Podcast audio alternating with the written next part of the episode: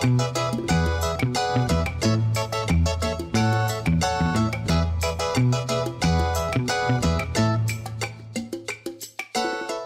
es Decodificando, episodio 000 o episodio piloto. Mi nombre es José Izquierdo y conmigo se encuentra Wilton Vargas. Nosotros somos de Tecnético.com y en Decodificando vamos a estar hablando sobre diferentes temas de tecnología en los cuales vamos a estar eh, profundizando un poquito más sobre el tema que estemos hablando, eh, porque creemos fielmente a que un tema de tan importancia como por ejemplo el que vamos a hablar hoy, no solamente eh, se le debe dar dos o tres minutitos en un programa como Resolverme Tecnético, que es nuestro otro eh, programa aquí en Tecnético, o a lo mejor en una sección de radio, un segmento de radio que te inviten a tener alguna emisora. Que hay menos tiempo todavía. Que hay menos tiempo todavía. Son temas que pues requieren, como ya mencioné, un poquito más de, de, profundización y análisis sobre todo. Eh, entonces, pues esto es una idea que nosotros llevamos hace tiempo eh, hablando. Y pues Wilton y yo tenemos conversaciones todo el tiempo, durante toda la semana. Él me llama, yo lo llamo para preguntarle algo. Y pues estas preguntas sencillas se convierten en unas conversaciones que se pudiese decir que we geek out con el tema. Eh, y a veces hablamos de cosas este, tan sencillas como que a veces tan también tan complejas y, profundas. Y pues decidimos crear este nuevo podcast, eh, se llama Decodificando, y pues vamos a estar hablando sobre estos temas en un poquito más de profundidad. Entonces, el tema de hoy, vamos a estar hablando sobre la, la privacidad en la Internet, específicamente en el contexto de lo que está pasando ahora mismo con Facebook y el debacle de Cambridge Analytica, que para los que no saben, pues obviamente es, este, yo no diría que es un, es un, un breach de, seguridad, porque esto no fue un hack, esto no fue nada, esto no fue nada ilegal, esto fue simplemente que se pudiese decir que tomaron a la gente de mango bajito y utilizando eh, eh, el pobre criterio que ha tenido Facebook en cuanto a cómo manejar y cómo proteger la data de sus usuarios, pues esta, esta, esta gente de Cambridge Analytica, bueno, no fue Cambridge Analytica, fue una, una organización, creo que fue una universidad, ¿no? Sí, eh, fue una universidad en la cual un eh, profesor ruso, un, un, investigador ruso, pues entonces este consiguió que le apoyaran económicamente de, de la universidad para entonces, pues producir un estudio basado en la información recopilada por una aplicación dentro de Facebook. Que se llama My Digital Life. My Digital Life. Y entonces, pues, eh, aprovechándose de cómo era la forma que Facebook operaba en aquellos tiempos en relación a lo que una aplicación podía o no podía hacer, pues era un libertinaje brutal. Exacto. Uno le, eh, le daba acceso a esta aplicación de My Digital Life, que si no me equivoco era como si fuese un tipo de cuestionario, un poll, que se hacía unas varias preguntas para. Era como si algo de un research que estaban haciendo. Y tú contestabas las preguntas, chévere, es como si fuese un quiz. Pero entonces, en el background, esta aplicación tenía acceso a tu data y a la data de tus eh, amigos en Facebook. Exacto. Entonces, pues Cambridge Analytica, eh, esta compañía le vende esta información a Cambridge Analytica y Cambridge Analytica desarrolla este ¿cómo se llamaría esto? Es como que este algoritmo, ¿no?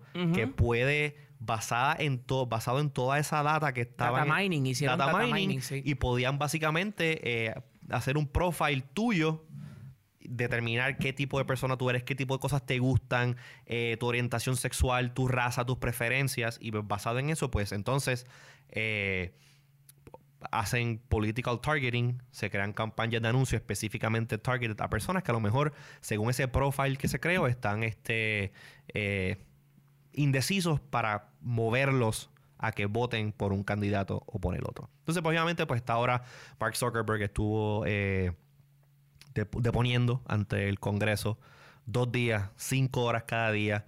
Eh, y fue sumamente interesante ver el cómo este este personaje, porque Mark Zuckerberg, yo te diría a ti que es hasta un personaje, eh, le trata. Mark Zuckerberg, ¿qué edad tiene? Tiene como. Está en su early 30s.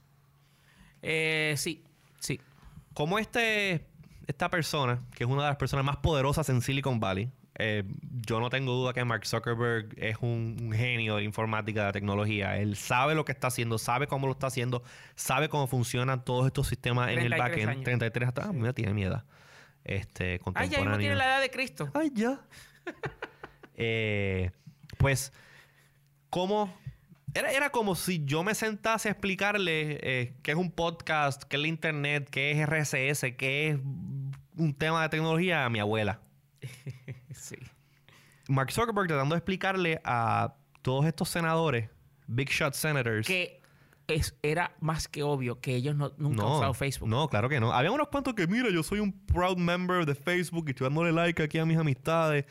Pero se notaba que estos senadores, que son las personas que tienen el, control, el control, o que pueden eh, decisionalmente tomar la dirección de del país en diferentes temas, y uno de ellos incluyendo la tecnología, que es un tema que está súper presente en el día en el día a día de nosotros, ellos no tienen un grasp, ellos no entienden, ellos no ven lo que está pasando, no entienden qué es lo que significa una cosa eh, u otra en cuanto a lo que está pasando con tecnología. Y eh, era, era frustrante, sorprendente eh, ver como Mark Zuckerberg le hacía una pregunta luego de que Mark Zuckerberg pues explicaba, ¿no? Que nosotros tomamos la información, vendemos anuncios, etcétera, etcétera, etcétera. Facebook es gratis, nosotros no, no, no, no pretendemos cobrarle a nuestros usuarios por usar el servicio que venga un senador y le diga, ¿y cómo ustedes, que son una compañía multimillonaria, cómo ustedes hacen dinero?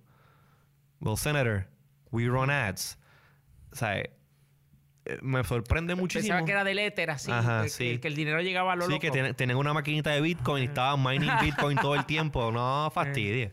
Pues eh, eh, me, me, pareció bastante... Bueno, en realidad no me sorprendía. No me sorprendió la reacción de estos senadores en cuanto a estos cuestionamientos de cosas tan básicas a Mark Zuckerberg de cómo funciona eh, eh, el, modelo de negocio de Facebook y se sintió todo como si fuese un una sesión de estas cuando tú estás de vacaciones o que tú vives fuera de no vives en tu casa con tus padres eh, vives en otro país y luego regresas en navidades a compartir con tus familiares y una cena de, de navidad una cena de de 4th of July o algún día esto eh, día feriado que uno pasa con la familia se convierte rápidamente. Si tú eres una persona que conoce tecnología se convierte rápidamente en un tech este tech help session en un resuélveme y pues uno está ahí eh, ayudándolo y explicándole sí el wifi se conecta así y el cable va aquí para que entonces puedas tener pero ese cable ¿a dónde va? pues eso es lo que se eso es lo que a mí me pareció que que que estaba pasando en ese, en ese congreso. ¿Qué tú crees de eso, Wilton? Pues que... What's your take on it? mi parecer, luego de haber pues, visto todo lo que allí aconteció, es que uno, tenemos a cargo de eh, unas eh, posiciones muy importantes dentro del, de la legislatura estadounidense a personas que no tienen ni la más mínima idea de lo que están haciendo, em, que son las personas que deciden cuáles eh, proyectos de ley se van a presentar para regular, potencialmente regular o, dirigir lo que es comercio y dentro del comercio las telecomunicaciones y dentro de las, comunicaciones el Internet. Eso es lo... Que fíjate, ahora que mencionas esto de regular Internet, esto que pasó hace, hace poco, esto obviamente es un poco, nos estamos desviando un poquito del tema que vamos a hablar, pero yo creo que vale la pena mencionarlo porque creo que va, eh, va de la mano. Hace poquito, eh, las leyes de NetNeut que protegían la neutralidad en la red, eh, el Net Neutrality también se conoce así, de la era de Obama, pues fueron derrocadas, ¿no? Y ahora eh, reclasificaron el Internet de Title 2 a Title 1. ya no es un common, no es un, no es un utility service, sino que es un servicio de telecomunicaciones. Y quien la regula entonces, pues la FCC. Right? Pues esto que todo el mundo estuvo peleando de que no, que no pueden, no pueden hacer eso, el, internet se tiene que quedar open, need to be net neutrality, este, así es que debe funcionar esto. Pues estas mismas personas que estaban entrevistando a Mark Zuckerberg sobre cómo funciona Facebook, son esas mismas personas que tomaron esa decisión eh, o que votaron a favor de derrocar net neutrality. So que ahí tú ves la ignorancia que pueden tener nuestros líderes en cuanto a un tema tan sensitivo como es pues eh, la manera en que funciona el internet y los beneficios que le provee a todo el mundo que sea un sistema libre y abierto. Sí, y el asunto es que eh, en las manos de estas personas está los destinos de lo que es las telecomunicaciones en los Estados Unidos y Puerto Rico. Eh, eso, es lo primero. Estas personas realmente no entienden lo que, lo que tienen en, sus manos. Número dos, eso dio la oportunidad para que Mark Zuckerberg saliera por la puerta ancha en términos generales en relación a las respuestas a las preguntas que todos pensamos que se iban a hacer en esa oportunidad. Porque siempre las, entrevistas que Mark Zuckerberg ha dado han sido entrevistas donde todo está previamente coordinado. Y yo no digo que los periodistas que lo han entrevistado en, las grandes cadenas de televisión y los periódicos, pues han, se han dejado llevar por un libreto. No estoy diciendo eso. Pero no es lo mismo que te esté entrevistando un periodista eh, donde las entrevistas no son en vivo, eh, son grabadas y entonces pues se da la oportunidad para que pues eh, Hay un salgan o no salgan. Mientras que en el Congreso te están preguntando gente que no son periodistas y que pues entonces tienen, se pueden sentir en la libertad de hacer cosas que tal vez un periodista pues por la razón que sea no pueda hacer. Claro. Y todos nos quedamos esperando con el deseo de escuchar cosas de Facebook y de Mark Zuckerberg que pues no habíamos escuchado antes. Sí hubo ciertas cosas que yo entiendo que fueron importantes que se dijeron allí. Como por ejemplo, el asunto, y, cabe señalar que Facebook funciona con nosotros los usuarios como el producto. Eso es lo que ellos venden. Sí. entonces, si nosotros somos el producto y se vende nuestra información, ¿cómo entonces podría subsistir económicamente Facebook si nosotros dejamos de ser el producto? Si se establecen unos niveles de privacidad y controles de cómo la información es utilizada allá adentro, de forma tal que Facebook no pueda venderlos como lo ha vendido hasta ahora. Claro. Pues entonces se dejó entrever ah, en la contestación de una pregunta que se le hizo a Mark Zuckerberg, este, donde él dijo que siempre va a existir una versión de Facebook que es gratis. Siempre va a existir una versión. Asterisco de Facebook va a ser gratis. ¿Qué quiere decir eso? Que han pensado en la posibilidad de que exista un Facebook que tú pagues. Entonces, eh, a mí me ha encantado esta semana, eh, José, porque se ha ido eh, la gente en brote. O sea, muchos periodistas y, analistas se han dedicado toda la semana a sacar lo que sería un ARPU de Facebook. ¿Un ARPU? sería un ARPU? Un Average Revenue Per User. Oh, que es la misma métrica que utilizan las compañías de celulares para determinar cuánto dinero deja cada suscriptor. Ok. Entonces, pues un ARPU de Facebook tendría que ser entre 11 a 17 dólares. Mensuales para que... Exacto. Mensuales. So, un usuario... Sí, pero entonces esa... No sé si... No sé, no sé si esa fórmula matemática tomaron en consideración que va a haber muchísima gente que va a preferir, preferir quedarse en el free tier bueno, es, que, es que, ok, es que si estás en el free tier como quiera, ellos van a vender tu información, so que van a generar ads de eso. So que es una, una, una cosa que es un offset. Ok, eso no es como que todo el mundo de momento van a drop la versión free. Ok. No, mm. si es que tú, siempre, ¿Tú pagarías por una versión pagada de Facebook? Que sea ads, ad free, bla, bla, bla. Mira, la única... E, es que yo creo que no no vería, no le vería futuro a una versión pagada de Facebook. Claro. Porque la gente, con tal de mantener. El problema es que ya llegamos a un punto, José, donde. There's no turning back. No, no, no hay regreso. O sea, una vez tú empiezas a utilizar un servicio gratis, la posibilidad de que la gran mayoría de los usuarios se quede, ya lo sabemos, es comportamiento humano. No se quedan. No se va a quedar. Y van a buscar hacer las mismas cosas en otros servicios que sean gratis. Y entonces, por ejemplo, las necesidades básicas de comunicación, tú lo puedes ver hoy mismo. WhatsApp reúne eh, las familias, los vecinos, tienen chats internos. Sí. Y no usan Messenger de Facebook. No, WhatsApp. Usan WhatsApp. Sí. Porque allí no hay anuncios, allí no hay nada. Fue una de las razones que yo entiendo por las cuales Facebook compró WhatsApp.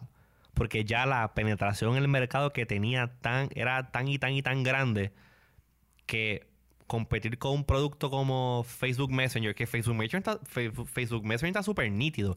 Lo que pasa es que Facebook Messenger yo lo entiendo, yo entiendo que es un poquito bloated para lo que yo lo quiero usar. Yo simplemente quiero una experiencia que sea una la mejor experiencia de mensajería posible.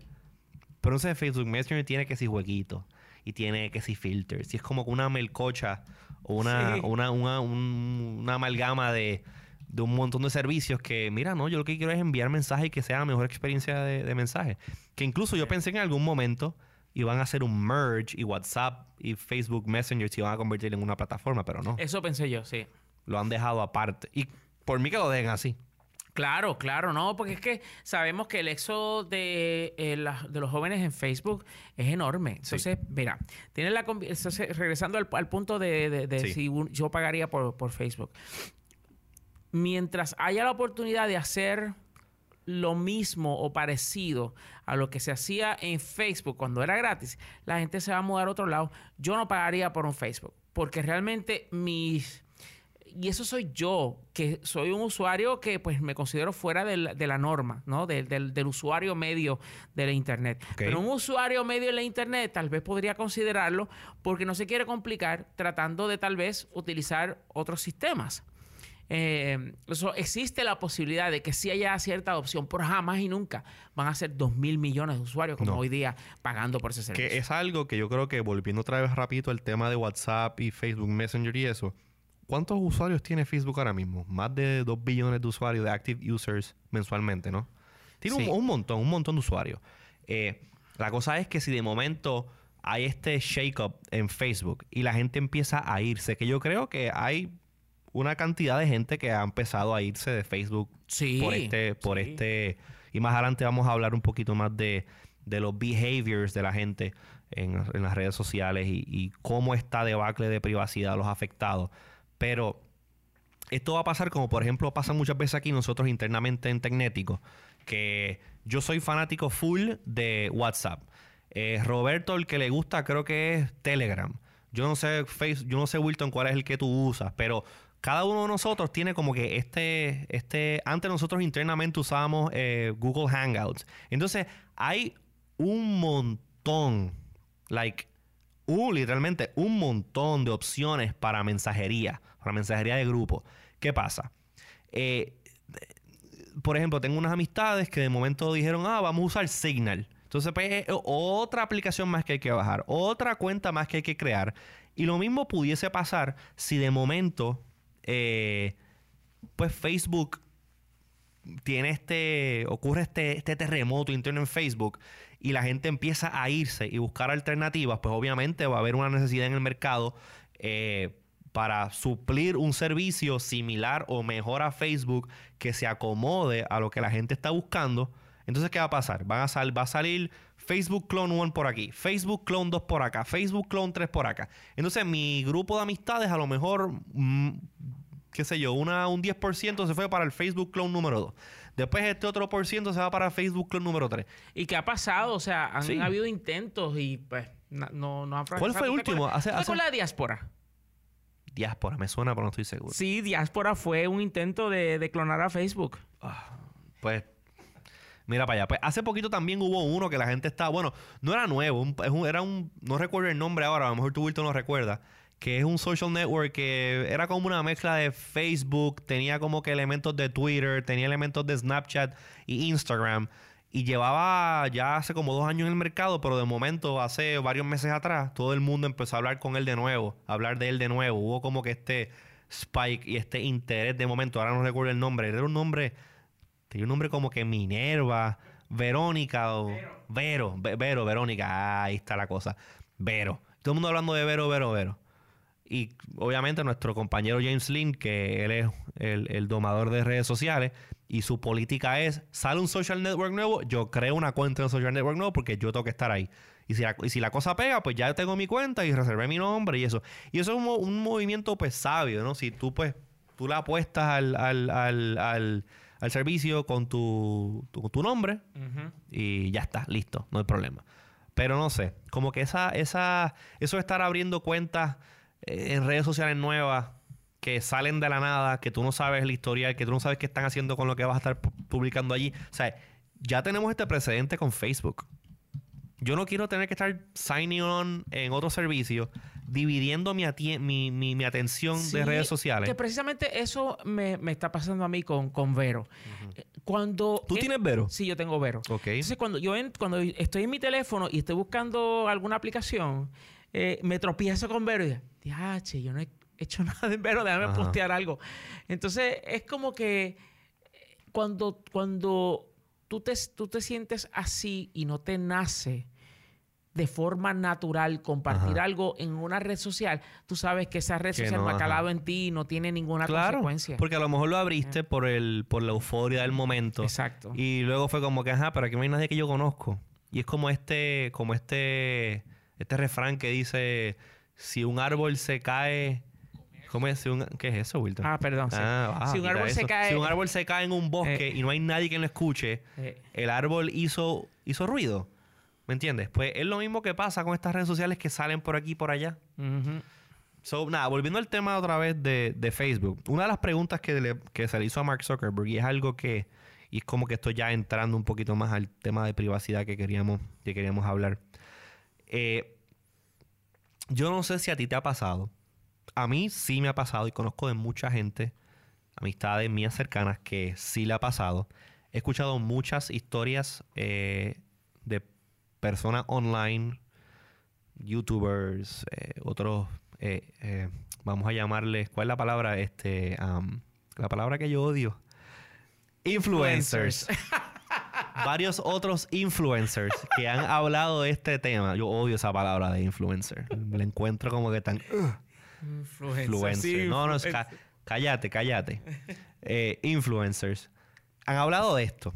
Y estoy seguro que las personas que están escuchando este podcast ahora mismo y los que están viendo el live stream que estamos haciendo posiblemente le han pasado. Ustedes están sentados en una mesita con su pareja o una amistad, un familiar, están hablando de diferentes temas y empiezan a hablar de una marca, de un producto, de un servicio, de una película, empiezan a hablar de algo. Ustedes están hablando de conversación. Y sobre ese tema en particular que estuvieron hablando, en ningún momento ustedes entraron y le dieron like a nada. En ningún momento ustedes entraron y le dieron share. En ningún momento ustedes entraron a Google y hicieron search para eso. Exacto. Pero de momento, poco después de ustedes tener esa conversación, conversación frente a frente, no estoy hablando que ustedes estaban texting, no, no, no, no. Es que como yo y Wilton aquí ahora mismo, que estamos de frente a frente hablando. Y poco después de tener esa conversación, usted abre su teléfono o entra en su computadora y entra a Facebook y empieza a ver anuncios de eso que usted estaba hablando específicamente.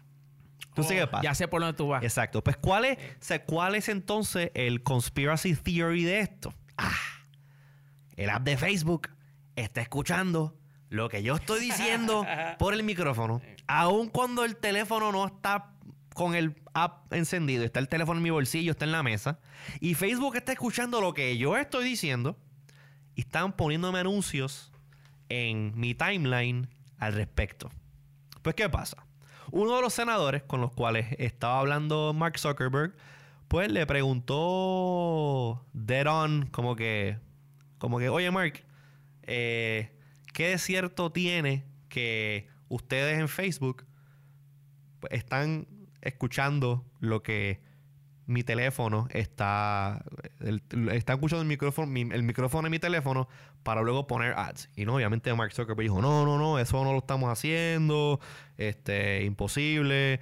Eso no, no, no funciona así. Como que no, no, no, no. ¿Tú te refieres a la pregunta de si yo estaba eh, haciendo algo, si yo este, eh, cliqué un anuncio en Facebook sobre Black Panther? Que entonces en WhatsApp me salga algún anuncio. Esa es la pregunta que tú estás refiriendo de un senador. No, no, no. el, senador le preguntó directamente que si Facebook está escuchando, el micro, está utilizando el micrófono de los dispositivos para, eh, para escuchar lo que estás hablando y luego, basado en el tema que tú estés hablando, eh, presentarte anuncios obviamente Mark Zuckerberg dijo que no, que eso no, no, es así, que ellos no están haciendo nada de eso. So, aquí es que entonces viene eh, la, la interrogante, la pregunta, la, la, idea de si, de si nosotros como personas, porque, I mean, para que yo esté pensando que Facebook literalmente está tapping el micrófono de mi device y escuchando lo que yo estoy hablando, eso es como cuando tú tienes una pareja y tú no confías en tu pareja y aun cuando tu pareja a ti no te ha dado ningún tipo de, de, indicio o de signo o de, o de comportamiento, lo que sea, de que te está siendo infiel, tú tienes metido en la cabeza que te está siendo infiel. Pues yo creo que lo mismo pasa, ese, esa misma parte del cerebro que se activa cuando las parejas se ponen con estos celos incontrolables, es la misma parte del cerebro que se activa cuando tú piensas que Facebook está escuchando eh, eh, tus conversaciones. Y pues, ¿qué pasa? Eh, hay cierta, cierta, una diferencia grandísima, obviamente, pero técnicamente o tecnológicamente es posible que el app de Facebook esté escuchando las conversaciones que tú estás teniendo en real life. Ya tú le diste acceso a la cámara del teléfono, le diste eh, acceso al micrófono, le diste acceso a tu location, le diste acceso a tu, a tu, a tu información personal. El teléfono corre procesos en el background. So, es técnicamente posible que sí Facebook esté escuchando tus conversaciones. Ahora, Mark Zuckerberg obviamente dice que no. Eh, y, está la pregunta entonces de como que es esto es algo que Facebook en realidad como que eh, would they be estarían ellos dispuestos a hacer eso yo no sé. Y I mean yo no lo dudo José. Yo, yo de verdad que no lo dudo. O sea eh, acuérdate una cosa. Dentro de lo que es esta, este territorio el territorio de las redes sociales sí. todo se está inventando. Y yo no digo que hayan activado eso para todos los usuarios. Eso sería una... Violación increíble a la privacidad. Sí, no, y aparte de eso, o sea, técnicamente sería una cosa. El teléfono tendría que estar. ajá, el, processing power para que esto funcione. los servidores como de se supone. A mí, eh, Facebook tiene. los data centers de Facebook tienen que ser ridículamente poderosos. Bueno, sí, pero, pero acuérdate una cosa estar pendiente a lo que los micrófonos captan a través de una aplicación. Estamos hablando del mismo poder de procesamiento comparable con la NSA. Ah, no, claro. O sea, que, está escuchando y grabando todo lo que se hace por las telecomunicaciones. Eh, que es otra cosa también, ahora que mencionas esto de la NSA. Nosotros estamos enfocados obviamente en el tema específicamente en Facebook, pero eh, ya hace unos años atrás hubo esta, esta debacle también sobre eh, los diferentes eh, programas internos que tiene el gobierno para espiar utilizando diferentes diferentes tipos de, tecnología, ya sea email, redes sociales, teléfono, este digital wiretapping, ¿no? So, lo mismo que el gobierno le está like pointing fingers a Mark Zuckerberg y Facebook de que ah, ustedes están haciendo esto, esto y esto. Pues técnicamente el gobierno también lo está haciendo, pero obviamente. Sí, claro. Lo que pasa es que el gobierno tiene, tiene el, el a nivel del Congreso, a nivel este em, de la Constitución, o sea, no de la Constitución, perdón, a nivel congresional y de leyes, pues tiene el poderío para hacerlo. Tienen el permiso. Sí, pero a la que lo hace entonces una compañía privada. Ah, exacto, es un problema. ¿Qué pasó? Pero bueno, el asunto aquí es que eh, ante la pregunta de lo que está haciendo Facebook con... O sea, si, Facebook está escuchando lo que nosotros estamos haciendo y todo eso, han habido personas que han hecho experimentos y, han encontrado de que han habido ciertas coincidencias eh, que uno se, uno se pone a pensar. Pero de que, lo, de que no lo hagan, lo dudo. De que lo estén haciendo con todo el mundo, lo dudo. Highly on doubt. Uh, highly de que lo están haciendo con un segmento de, personas en alguna parte del mundo donde las leyes de privacidad impuestas por el gobierno no sean tan, eh, estrictas. tan estrictas y le permitan experimentar, sí. Y te puedo decir que en Europa no es, porque Europa es uno de los territorios donde más estrictos son con ese asunto de la privacidad. Eso ciertamente no dudo que eso está pasando en algún pequeño país por ahí o tal vez en Sudamérica, en algún lado que permita yo experimentar con eso. Entonces, el asunto es que estamos viviendo una era donde, como mencioné anteriormente, somos el producto y la gente piensa, vamos a ponerlo de esta forma, tú nunca vas a extrañar algo que nunca has tenido. Ok. So, si tú nunca te has sentido en control total y absoluto de la privacidad, entiéndase, si tú nunca viviste en un momento de la humanidad donde no existían las redes sociales, tú te vas a pensar que no hay otra alternativa, que así es que se vive y ya está. Sin embargo, aquellos de nosotros que sí tuvimos la oportunidad de vivir previo a la llegada de las redes sociales, previo a la internet, previo a toda esta cuestión donde toda la información eh, se analiza, se almacena, se procesa, eh, pues no saben lo que se están perdiendo, no saben lo que es vivir dentro de eh, una existencia donde tu información no esté traficada. Entonces, eso imposibilita a que estas personas entiendan de que la manera de vivir que existe actualmente no es la única. Claro. Y que de alguna forma tenemos que como sociedad entrar en una discusión donde pongamos en una balanza, porque ciertamente las redes sociales son una gran ayuda y son una gran herramienta a nivel social. eso no, no, lo podemos descartar. el, el que vivamos sin Facebook o sin redes sociales yo no quisiera eso. Pero está el asunto de cómo entonces Facebook puede llevar a cabo todas esas funciones y todos esos servicios que nos ofrece o que nos permite utilizar sostenible económicamente. Y entonces ahí es donde viene el problema. Llegar a un balance medio. Es posible que exista un Facebook donde la forma como obtiene la información y la cantidad de información que obtiene sea menor a la actual y aún así pueda sobrevivir? Esa es la gran pregunta. Una pregunta interesante. Y eso no le va a Y entonces aquí viene, aquí viene lo interesante y el por qué la sociedad como tal va a tener que ponerse los pantalones en esto. Recuerda que Facebook es una compañía pública. Sí. Facebook se debe no a los usuarios. Facebook se debe a Wall Street. Facebook se debe a sus inversionistas o inversores. Y esa gente, cuando vean que empiezan a caer las, eh, los ingresos porque ya no están recopilando tanto data, por ende no están procesando tanta data, por ende el producto no es tan abundante y no es tan vendible, si esa palabra existe, como antes, ahí es que entonces la cosa se va a poner difícil porque las acciones caen, los, los inversionistas van a querer reemplazar a Mark Zuckerberg, van a querer traer a otro que sea un mercenario y que no le importe nada de eso. Y entonces ahí vamos a ver tremendo lío entre, wow, necesito un servicio como Facebook versus, wow, Facebook se está aprovechando de mi información tan y tan increíble que no quiero seguir y cómo concilio esas dos, eh, esas dos lados de la moneda. Del punto de vista del usuario, eh, mencionaste algo ahorita de que pues nosotros eh, o alguna parte de nosotros pues vivió en una era en que no esto no existía.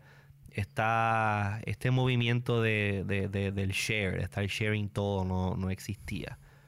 Y pues ahora obviamente la, específicamente a la juventud vamos a no me no, no quiero no quiero quedarme en el tema de los millennials pero pues hay que reconocer que los millennials son los que están todo el tiempo sharing y poniendo y post y compartiendo todas sus intimidades y toda su vida eh, online a y siniestra. También un segmento de la población que sí vivió en la era que no que nada de esto existía. Pero yo creo que sobre ellos domina este, este, este lema o dicho que, que dice que ignorance is bliss, right? Entonces, eh, y obviamente voy a mencionar, mi mamá es una de ellas. Sorry, mami. Eh, y ella sabe a lo que me refiero.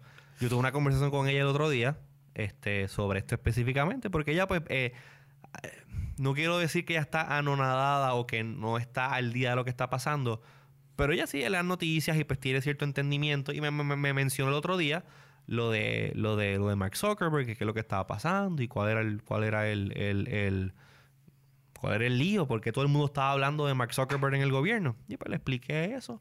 Entonces ella me dice, ay, pero es que es que yo no, yo no estoy compartiendo mi información con, nadie. Yo no estoy, yo no estoy dando la información a nadie. Yo estoy en Facebook y pues yo hago estas, yo hago estas cosas en Facebook, etcétera, etcétera. Entonces yo le digo, ajá, ok. So, vamos a, vamos entonces a, hacer una lista de las cosas que tú haces en Facebook que tú entiendes que no le estás dando ningún tipo de información a Facebook, pero mira cómo así. Ah, Facebook sabe qué edad tú tienes. Facebook sabe que tú tienes dos hijos. ¿Quién tú eres? Sabe quién tú eres. Sabe a dónde tú has viajado, porque vas y cuando viajas pones fotos y tagueas el lugar donde viajaste. Cuando vas a comer en un sitio, pones, haces el check-in y pones que estás comiendo en tal sitio. O sea que Facebook sabe tu localización. Facebook sabe qué tipo de restaurante te gustan. Facebook sabe qué tipo de ropa tú compras. Facebook sabe qué tipo de animal o de, pet a ti te gusta. Facebook sabe el tipo de música que a ti te gusta. O sea, Facebook sabe un montón de información sobre ti que tú willingly le has dado porque tú estás pensando que, ah, a mí me gusta Bon Jovi, voy a darle like a la página de Bon Jovi. Ay, a mí me gusta, me gusta X canal de televisión, voy a darle like a la página de ellos para ver noticias. La persona, y a esto es lo que me refiero con lo de ignorance is bliss. La persona que no sabe lo que está pasando tras bastidores en los servidores de Facebook y cómo Facebook está utilizando eh, tu información para venderte anuncios y monetizar el usuario, solamente piensa de que, ah, yo estoy dando like a, qué sé yo, a una marca de jugo o lo que sea, o de X cerveza, y que yo voy a estar viendo, ah, pues como le di like, pues yo voy a estar viendo cuando ellos ponen la fotito bien bonita, con el boomerang y la animación. y me va a llegar la notificación de cuando están haciendo un live. Y, ay, mira qué chévere, fulano tal compartió esto. Ay, mira qué chévere, esta marca que yo le di like este, está haciendo esto. Pero eso es lo que el usuario está viendo. Tú no estás viendo toda esa data que Facebook recopiló de ti, que está en sus servidores, que ellos pueden entonces hacer, como dijimos al principio, un proceso de data mining y determinar como que, ah, ok, pues tú eres una ama de casa, eres soltera, o eres viuda, lo que sea, whatever, te gusta esto, esta es tu preferencia, y basado en esto, pues podemos determinar que pues tú eres más este propensa a votar por este candidato o por este otro candidato, o si te gusta esto y esto, posiblemente te guste esto otro, o déjame ponerte un anuncio sobre este producto que puede que te guste, porque si te gusta este, este y este, pues a lo mejor So, eso es lo que está pasando detrás, tras bastidores en Facebook, que la gente, pues, ah, mira, me llegó un ad de esto, déjame ver el ad. Ah, ¿sabes? Así es que Facebook hace anuncio. Entonces, pues ahora viene la pregunta. Nosotros conociendo todo esto y conociendo y no tan solo no tan solo eh, Facebook ahora mismo Facebook obviamente es quien está en el ojo público por lo que pasó con Cambridge Analytica. Pero estoy seguro Google hace lo mismo. Oh, definitivo. Es más, sabrá yo si Google lo hace hasta peor. Mira, te voy a dar un ejemplo de cómo Facebook. Tú estabas mencionando de la cantidad de cosas que, Facebook sabe de uno. Y, haciendo referencia a la conversación que tú tuviste con tu mamá, que tu mamá pensaba Claro. ¿Y, cómo reaccionó tu mamá antes de, yo decir, cómo, reaccionó tu mamá cuando le cuando, le, cuando, cuando, se la, o sea, cuando se la dejé, se la dejé caer? me miró como que, ah, diablo, verdad, eh. Como que se le abrieron los ojos. So, sí. Pues te puedo decir Dime. que em, precisamente hoy, esta mañana yo estaba en Miami. Okay. Hoy martes. Y tú sabes que recientemente Facebook lanzó Marketplace, que es lo de pues, compra y venta como un clasificado. Pues el clasificado, obviamente, como yo vivo en Puerto Rico, pues está puesto para Puerto Rico. En ningún momento yo utilicé la función de check-in en los días que estuve en Miami para nada. Yo sí hago check-in, hago check-in en Swarm y ese tipo de cosas, pero no en Facebook. Sí, pero Swarm posiblemente lo tienes conectado con Facebook. No, pero no comparto en Facebook. Solamente comparto en Twitter. Y no lo tengo conectado en Facebook. Ah, ok. Que no tengo la única conexión que tengo es con Twitter, no con Facebook. Ok. entonces, yo hago este. Muy yo bien. Estoy, yo estoy de lo más bien. Ajá. De lo más bien, sin nada, ni absolutamente nada, ninguna actividad en Facebook que tenga que ver con localización. Ajá. ¿Ok? Y me sale un mensaje que me dice: ¿Quieres actualizar eh, los listados de Marketplace a Miami, Florida? Él sabe sin que tú se lo digas. Claro. Él lo sabe. Porque el app del teléfono tiene el privilegio de poder ver tu localización, aun cuando tú no le digas nada, y esa información, eso no es algo que se quedó en el teléfono, que el teléfono le dijo al app, estoy en Miami, y el app dijo, ah, está en Miami. Oye, aprieta, aprieta aquí para cambiar esto. No, no, no, no. Esa, esa, esa indicación fue al servidor de Facebook, se logueó y el servidor de Facebook le dijo a tu app, mira Wilton, estás en Miami, ¿quieres cambiar el, location de los marketplace? Así fue. Ok. entonces, estableciendo que todas estas eh, plataformas, todos estos servicios, pues están utilizando eh, tu data para diferentes propósitos, algunos nefastos, algunos no tan nefastos. ¿Cómo ha cambiado? Y esto obviamente es a lo que quería llevar la conversación luego de establecer todo lo que está pasando con diferentes redes sociales, lo que está pasando con Facebook y en el panorama de privacidad en general. ¿Cómo tú o cómo, el, eh, cómo tu utilización de las redes sociales ha cambiado, si, si es que ha cambiado, eh, basado en esto y en lo que ha estado pasando en los últimos años en cuanto a tu el, behavior que tú tienes en las redes sociales, cómo tú compartes, compartes más, compartes menos, compartes con un grupo en específico, cómo tú eh, has cambiado, si, si es que ha cambiado, eh, tu behavior en redes sociales. Desde hace años, yo recuerdo haber escrito un artículo en Tecnético donde establecía una, un paralelo entre publicar algo en las redes sociales y pagar por una valla publicitaria o un billboard en, eh, en, el, en la autopista y pues poner algo ahí. Y que esa, esa valla publicitaria pues la iban a ver todos los transeúntes, o sea, toda la gente que pasara por esa, por esa avenida, por esa, por esa autopista. Y cómo el publicar algo en, en una red social tiene que verse de la misma forma. So, por ende, desde siempre yo he tenido esta noción de que es, que es que se cae de la mata, como decimos en Puerto Rico, es una red social. social. Y cuando tú estás en sociedad, tú no puedes tener expectativas de privacidad porque estás entre gente que puede que conozcas y que puedes que no estás en sociedad. Entonces, mi entendimiento, y, para contestar em, directamente tu pregunta, mi uso de las redes sociales no ha cambiado porque, modestia aparte, y de verdad esto puede sonar, puede sonar hasta un poco eh, pedante, pero yo he entendido en lo que estoy metido desde el principio. Desde el principio. por ejemplo, hay cosas pasando en mi vida, y perdona que te interrumpa, hay cosas pasando en mi vida que yo a propósito no las pongo en las redes sociales.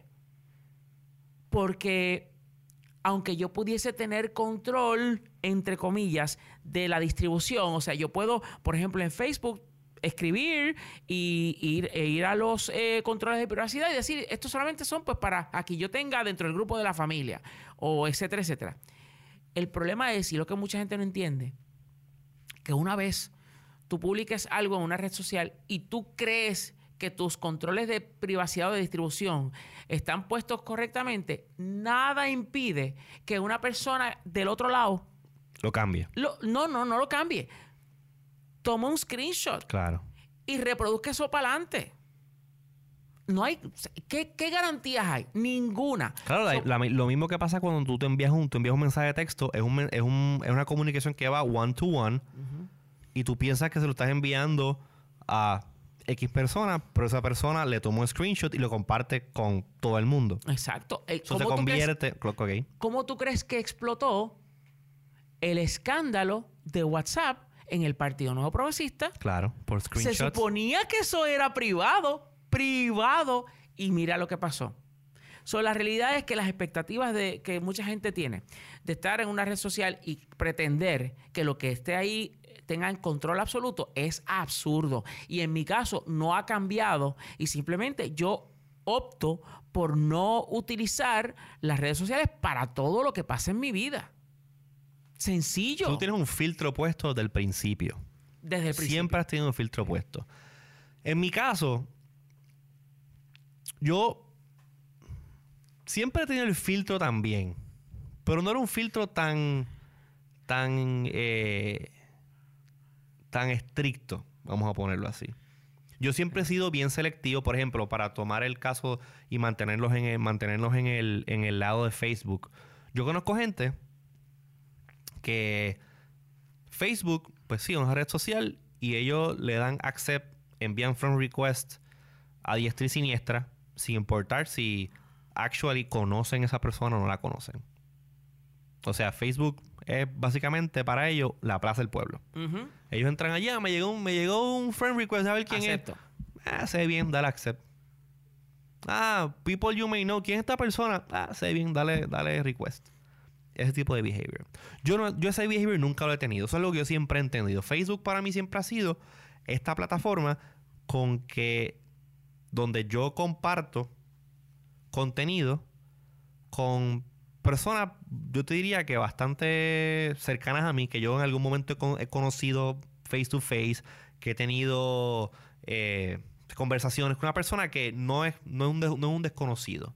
Que yo sé que aquella persona, quién es esa persona, yo puedo pinpoint dónde yo la conocí, este, cuál es mi relación con esa persona, etcétera, etcétera.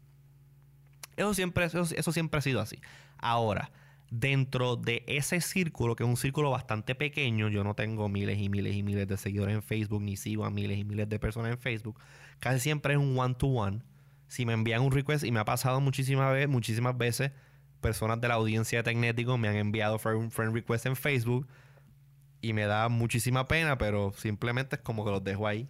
Mira, lo dejo ahí. A, a mí me ha pasado eso mismo. Eh, yo salgo, eh, hacemos algo aquí en Tecnético o estoy en algún cualquier medio que sea, incluyendo Tecnético. Y ya te buscan y te dan friend. Exacto. Entonces no se fijan que hay una página. Claro. De ah, pero es que tú tienes tu profile personal y tienes una página de figura pública. Exacto. A mí me vale lo de, lo de figura pública para mí. Yo tengo mi profile personal y ya no me quiero meter en el en el en el, ordeal. No, no, no, no, no, no, En ese ordeal de bregar con una página pública. Ahora, a ver, si a mí me quieren seguir y ver las estupideces, las estupideces que yo escribo, que publico, que posteo, lo que sea, Twitter. Para mí, Twitter es. Twitter para mí es la, la plaza del pueblo. Sí.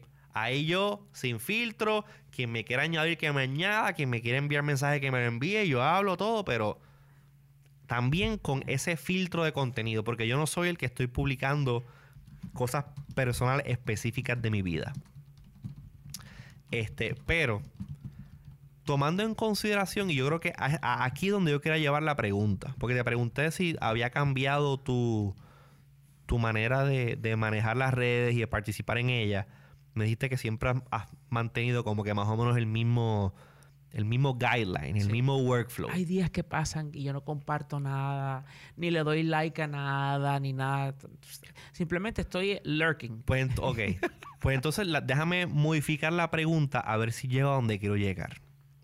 La relevancia que han tenido, que tienen las redes sociales o tu interés de participar en ellas, ¿se ha mantenido igual o ha disminuido luego de todos estos debacles y de ver cómo estas compañías utilizan tu información, tu contenido, lo que tú haces, tu vida, como un punto de advertisement. Se ha mantenido igual porque no hay nada en ninguna de mis redes sociales, sea, sea personal o sea pública, no hay nada de lo cual yo tenga que arrepentirme, de lo cual yo tenga que, eh, si alguien lo descubre, pues, ¿verdad? Este que yo tenga que dar explicaciones, absolutamente nada. Eso no ha cambiado.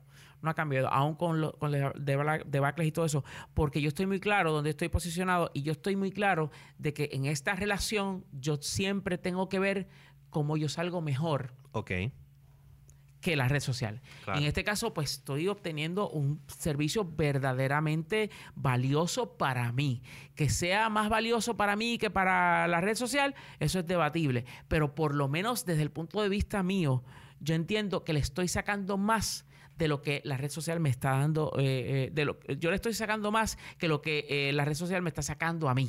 Este, y pues, obviamente, mi, mi interacción con las cosas es pues basado en el conocimiento que tengo de cómo es que funciona todo esto, que es algo que yo sé que muchas personas no tienen, pero te digo una cosa, José, la información está allá afuera y el que el que no quiera saber, no hay peor ciego el que no quiera ver. Que no quiera ver. Tan sencillo como eso. Y uno se puede matar explicando las cosas y si las personas no se quieren enterar de cómo es que estas cosas funcionan, de qué es lo que está en riesgo, de cuál es el impacto que esto tiene en sus vidas, pues lo lamento muchísimo. Y vamos a seguir viendo empresas como Facebook que van a tomar ventaja de eso.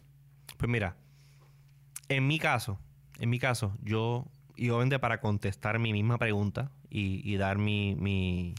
no, te creas que, te, que tú ibas a, continuar sin, sin contestar. No, no, o sea, y lo es, es, parte de lo que quería, de lo que quería hablar en el, en el, en el, en este episodio de Decodificando. Yo sí he eh, conscientemente me he dado cuenta que mi interés eh, por participar en redes sociales ha disminuido bastante en los últimos años. ¿Tú te refieres a Facebook o en general? En general. En general. Yo recuerdo eh, que yo todo, o sea, como que estaba bastante activo en redes sociales. Yo entraba a Facebook y ponía cosas y, compartía Como información. influencer al fin. influencer. Ahora yo parte ese, ese término. Que de hecho estaba hablando de eso el, el, otro día. De que luego de influencer ser la, palabra o el término o el job description que más odio era como que seguido por Project Manager y después que sí por este Evangelist y todo eso. ¿Sabes de dónde me enteré eso? En las redes sociales. En las redes sociales. claro, claro. De vez en cuando, de vez en cuando, cuando, cuando tengo así como que un, un pensamiento profundo que compartir, lo tiro por, lo tiro por Twitter, lo tiro por Twitter. Pero siempre, es casi siempre como que a manera de troleo así bien. Pero la, la, la cuestión de, de compartir genuinamente y de socializar en una red social eh, definitivamente mi interés por ellas han decaído bastante en los últimos años. Yo recuerdo que antes pues publicaba, ah, me iba de vacaciones, publicaba las fotos, hacía los check-ins y como que I did the thing that people do. Y poquito a poco como que me he dado cuenta de que, ¿para qué? ¿Para qué? O sea, yo no estoy ganando nada con eso. Eso me y lo, veo, o sea, lo estaba viendo en ese momento cuando empecé a, dejar de utilizarlas como las utilizaba antes. La, lo empecé a ver desde el punto de vista de que, por ejemplo, tengo amistades que van a un concierto o van de vacaciones o van de viaje o están participando en algo. Y entonces, en vez de vivir ese momento y estar pendiente a lo que está pasando, está pendiente a compartirlo todo por el teléfono. Eso a mí me revienta. Mira, yo se lo tengo advertido a mis amistades cuando viajamos, lo que sea. Sí. Digo, yo no te voy a esperar a que tú detengas el paso porque la foto que tomaste tienes que postearla ahora mismo. Exactamente. ¡No!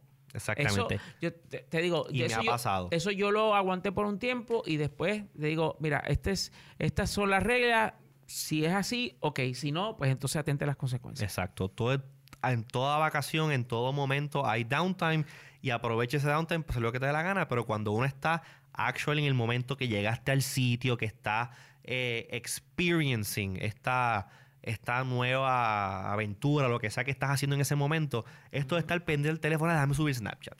Déjame empezar a tomar el video aquí. Déjame ponerle filtro, déjame ponerle un comment, déjame meterme un selfie, déjame hacer un boomerang. No. Entonces me estaba fijando que mucha gente estaba haciendo eso. En algún momento yo lo hice. Y yo como que caí en cuenta como que no, no, no, espérate, espérate, espérate. O sea, yo estoy aquí en este sitio teniendo esta experiencia. Yo quiero tener esta experiencia. Y yo vivirla con mis propios ojos. y no estar viendo lo que está pasando a través de, a través de una pantalla. Por eso te digo que hay mucha gente que como nunca ha vivido la vida eh, sin el teléfono y sin las redes sociales y sin tener que hacer check-in y todas esas cosas que se pueden hacer hoy día, pues entonces no saben lo que es la diferencia. Exacto. estoy seguro que, estoy seguro que todo el mundo tiene esta amistad que va a un concierto de lo que sea y tú puedes entrar a su Snapchat eh, Story o a su Instagram Story o a su Facebook y ver el live y tú básicamente gratis, libre de costo, viste el concierto completo, la obra completa, el stand-up de Morusco completo, todo. Aguantando el teléfono. Aguantando el teléfono. ¿Y tú qué hiciste? ¿Qué tú ganaste de eso? Nada. Nada. y, pues, déjame decirte una cosa yo te me es hasta annoying. Sí, es súper annoying. Eh, eh, eh, es molestoso, la pantalla está brillante. Yo recuerdo una vez fui a un concierto, si Ronald me está escuchando, sabe lo que estoy hablando, este, donde teníamos esta persona al frente de nosotros que con la pantalla súper brillante y nosotros decíamos, mira, hubo que decirle, por favor, porque todo está oscuro a tu alrededor y la única fuente de luz más fuerte que, el, que la tarima y todo eso era el celular de la persona que tenías en la fila del frente y entonces te estaba deslumbrando. Y era como que mire tuvimos que decirle mire señor por favor o sea usted nos está molestando con la, brillantez de su celular. Entonces te, hace, te, puesto lo que tú quieras José lo que tú quieras. Que la gente que utiliza su celular eh, o para, para este, postear en las redes sociales fotos y lo que sea y todo eso o videos o lo que sea nunca lo va a volver a ver en su vida. Exactamente. Porque eso, nada de eso es watchable, nada de eso es de la suficiente calidad. Para, tú volver a revivir esa memoria. Exacto. Tú te estás engañando a ti mismo de que, ay, grabé tal parte. Ay, que eso. Entonces, cuando vas a ver el video, dices, diablo, esto no se ve tan bien. Ni se escucha bien. Y ni se escucha bien y no lo vuelves a ver jamás. Claro, perdiste tu tiempo y no disfrutaste de ese momento. Pues yo, por ver muchas, como muchas amistades mías hacían eso, y yo en algún, algún momento que lo hice, reflexioné sobre ese, ese addiction to sharing stuff. Sí, ese comportamiento. Que no llega a nada. Y yo dije, mira, no, dejé de compartir cosas y dejé de hacer eso. Y sí, pues tomo mis fotos, me gusta tomar fotos y voy y tomo fotos bonitas y las guardo y las tengo acá y luego si quiero de vez en cuando eh, me siento, edito una foto bonita, el framing, todas las cosas, los colores y maybe la subo a un sitio como Instagram, lo que sea, pues para tenerla ahí, pues que sea visible. Pero esto está al momento que toma la foto, edita, filtro, texto. No, no. Y pues eso también me ha llevado a luego de todas estas cosas de privacidad que están pasando, yo, siempre, yo por ejemplo, en mi teléfono solo yo borré Facebook de mi teléfono. Yo, mi cuenta sigue activa. Yo no tengo Facebook en mi teléfono. Yo tengo el, web app. Ah, Si yo quiero entrar a Facebook, entro por la página de internet. Aparte de que el app de Facebook me he dado cuenta que utiliza demasiado de resources en los teléfonos. Le gasta la batería, data, Y dije, no, no, no. Soy eliminado Facebook. Este, me he dado cuenta también que. Fíjate, una, de mis redes favoritas era Snapchat. Y Snapchat sabemos que está on the on its last legs. Me da mucha pena. Yo disfrutaba bastante este, de, Snapchat. Tampoco ya lo estoy usando. Lo que Facebook ha hecho con Instagram lo odio. So, por Pero Instagram es ha venido a reemplazar a Snapchat, a, Snapchat en, claro, en, la parte de muchas demográficas. Claro. Sí. Pero yo, como viejo eh, cascarrabias que me he convertido en cuanto a todas las redes sociales, pues he dejado de ah. utilizarlas con la frecuencia y el ímpetu que, que, que, lo, que hacía antes. ¿Y qué haces ahora? Nada. Entro a Reddit. Ok, pero eso no, bueno, eso no es una red social, es un message board. Pero, ah, claro, pero el, el, ese, ese, ese fix que mucha gente tiene con la cuestión de estar scrolling y viendo basofi media que lo que, gente, lo que la gente publica, pues yo en mi vida lo he sustituido por, ah, déjame entrar a, Reddit, a los temas que me gustan, me suscribo a los subreddits que me gustan y estoy actually viendo conversaciones inteligentes sobre un tema en particular que a lo mejor me interese. Que tiene que ser inteligente porque si no, downvote. Exactamente. Downvote. Entonces, pues de vez en cuando. Eso no pasa En las redes sociales. En las redes sociales no hay forma de tú pues tallar un contenido como que mira esto es una porquería de contenido eh, y que el algoritmo sepa mira sácalo. Esto no tiene que estar aquí pero sabes que hoy se supo hoy martes se supo que un ejecutivo alto ejecutivo de Facebook dijo que es muy probable que Facebook este eh, implemente un downvote. Exacto up and down vote por favor lo mismo de Reddit. Pues en cuestión de Facebook yo yo le di un follow a todo el mundo en, en Facebook. No cierro la cuenta porque para cosas que pues obviamente hago aquí en Tecnético y cosas que eh, hago en otras iniciativas que pues yo hago en mi vida, pues necesito tener acceso a redes sociales para entrar a la página de un cliente o algo así, o que la cuenta de Facebook no la puedo cerrar. Eh, y pues Twitter entro, eh, le quité retweets a todo el mundo, o que yo ahora solamente veo lo que la persona publica directamente. Los retweets los eliminé. Y así pues me puedo enterar. Ah, también ese es otro. En, Twitter yo no sigo a Raimundo del Mundo. Yo tengo un, subset bien pequeño de personas que sigo. Yo me acuerdo cuando yo empecé a, depurar esa lista de follows. Gente me escribió molesto. Ay, pero este, pues no te sigo a ti.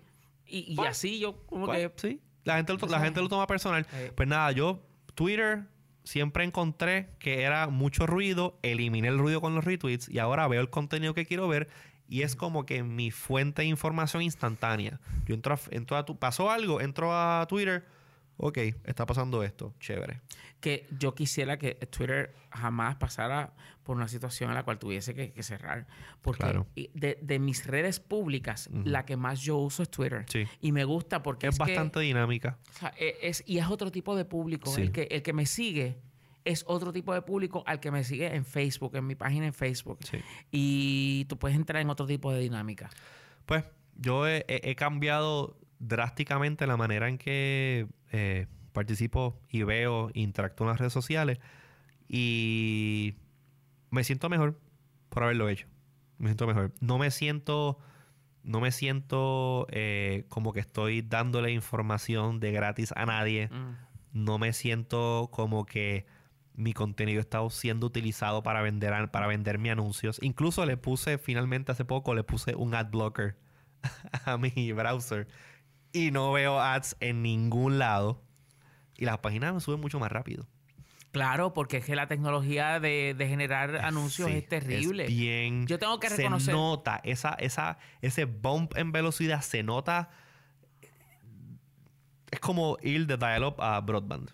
Sí. Em, yo tengo que decir de que, pues, bueno, Tecnético eh, depende de anuncios, pero nosotros hemos, eso, hemos reducido el énfasis en el asunto de vender que si banners y todo eso, porque realmente eh, hay muchas cosas pasando donde está claro que ese tipo de, de forma de hacer publicidad no es la que los usuarios realmente les agrada.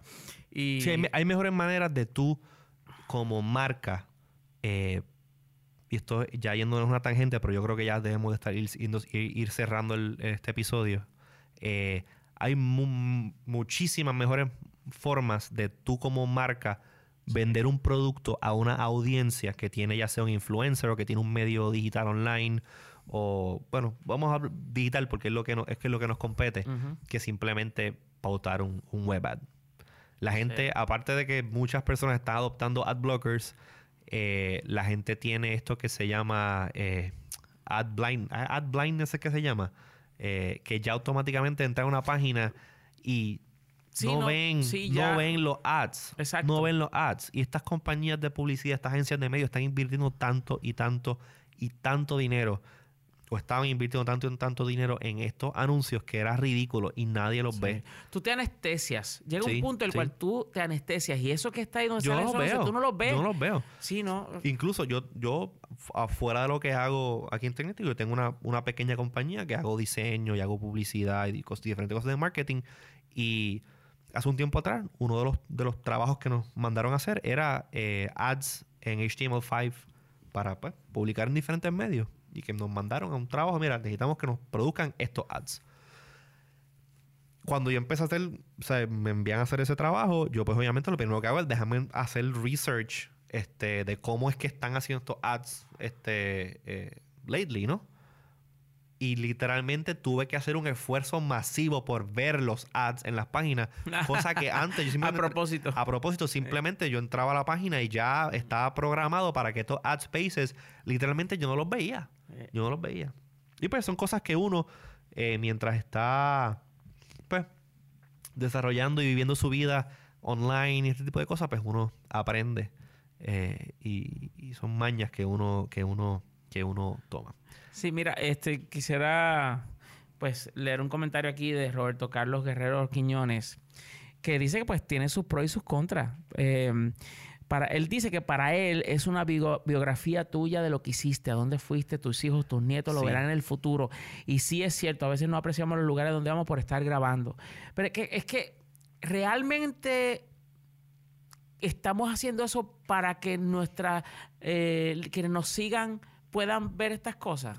No creo, porque es que de la manera que estos, estos eh, social networks están, eh, eh, están montados, de aquí a dos semanas, tú no vas a poder ver, es bien difícil tú poder ir hacia atrás y ver lo que hiciste hace un mes atrás. Sí. Imagínate 20 años cuando yo tengo un hijo. Bueno, yo no, no, que voy a tener un hijo en 20 años. pero. Ah, no me digas. No, no, no. No me digas que viene por ahí. No, no, no, no. Ah, Pero, pero yo creo que de aquí a 20 años, de la manera que estamos ahora mismo compartiendo información, va a ser completamente relevante y esto va a quedar en algún, alguna esquina del internet y nobody's gonna care. Mm. Tú mejor guarda tus fotos digitales en un backup, escuchando que se las pueden enseñar a tus hijos y luego eh, poder guardar esas memorias que estás haciendo alrededor de tu vida, tu vida digital. Así que nada, yo creo que ya este, con esto podemos cerrar esta primera edición piloto de eh, Decodificando. ¿Tú entiendes que pudimos decodificar el tema de la privacidad en las redes sociales? Sí, hablamos bastante del tema. Es un tema grandísimo que tú puedes seguir hablando y hay diferentes vertientes porque no digo que decodificamos el tema de privacidad completo, porque nos enfocamos específicamente en Facebook, en lo que está pasando con Facebook, que es el tema caliente. La privacidad en las redes es un tema que goes well beyond that. So que se pueden seguir haciendo episodios y programas y vertientes sobre privacidad. Pero yo creo que hablamos bastante de la relevancia que tiene el debacle que, está, que, pasó con Facebook, lo de eh, Cambridge Analytica y cómo esto, por lo menos en nuestros casos, afecta eh, o en mi caso, tú pues, te has mantenido ahí estoico toda tu vida en Facebook usando de la misma manera. En mi caso, yo he visto cómo yo he cambiado eh, eh, mi uso debido a pues todas estas cosas que están pasando. En, el asunto de, como, como consejo, como takeaway para todo el que nos esté viendo y escuchando. Importante. escuchando. Es que ya internaliza ya de una vez y por todas de que eh, la, palabra social en el término red social tiene una razón de ser. Y es que tú estás compartiendo en sociedad información y tenemos que ser más juiciosos en lo que compartimos. La sociedad es el producto. Así que con esto cerramos. La sociedad es la caja donde viene el producto. Y el producto somos los que conformamos. Lo que, lo que conformamos la sociedad, lo que está dentro de la caja pues entonces eso somos nosotros. Así que ya saben, gente, estamos todos dentro de una cajita en un servidor de Facebook. Exacto. A menos que se quiera ir para el mismo medio del Amazonas, porque entonces para ahí no hay caja. Bueno, no, te, tienes que ir al medio del Amazonas, al Amazonas, simplemente cierra tu cuenta de Facebook, cierra todas tus redes sociales y no pagues el internet. Ya. Ahí te saliste de la caja. No, porque es que acuérdate que la, privacidad se extiende también a otros temas fuera de redes sociales y tiene que ver con el uso de tarjetas de crédito, el uso de donde tú pagas, donde tú vas, las cámaras que están este, eh, en todas partes captando eh, eh, dónde vas y de dónde vienes. Pues cobra, cobra cash y guarda los billetes debajo de tu, de tu colchón. No, bueno. Bueno, con eso sí, ahora sí cerramos ya esta edición eh, inicial, esta edición de lujo, la primera edición de este programa Decodificando, que vamos a estar publicando ya eh, otros episodios más adelante. Eh, si nos quieren escribir a nuestras redes sociales, nos pueden buscar eh, como Tecnético en Facebook, Tecnético en Twitter y Tecnético en todas las otras redes sociales relevantes al día de hoy. A Wilton, ¿cómo te pueden comunicar contigo directamente? Wilton V, la V de Vargas o de Victoria. ¿Dónde? en Twitter, en ah. todos lados. Es Wilton V. En Facebook, en este, todas las redes sociales la misma vaina. ah, excepto Instagram, que es cero Wilton V, porque eh, me fui vago y no reservé mi nombre a tiempo. Eso es cero Wilton V. Pues, en mi caso, eh, IZQRDO en Twitter. Ese es mi, ese es mi username en Twitter. Ahí ustedes, ese es mi plaza del pueblo. Ahí ustedes quieren, me añaden, me escriben, me trolean, me hacen lo que quieran hacer este, por Twitter. Y yo, pues, les sigo, les sigo la máquina. Muchísimas gracias a todos los que están escuchando este podcast. Ya saben, eh, manténganse en sintonía con nosotros a través de las redes sociales, Facebook y Twitter como Tecnético, eh, para que se enteren entonces cuándo es que vienen las próximas ediciones de Decodificando.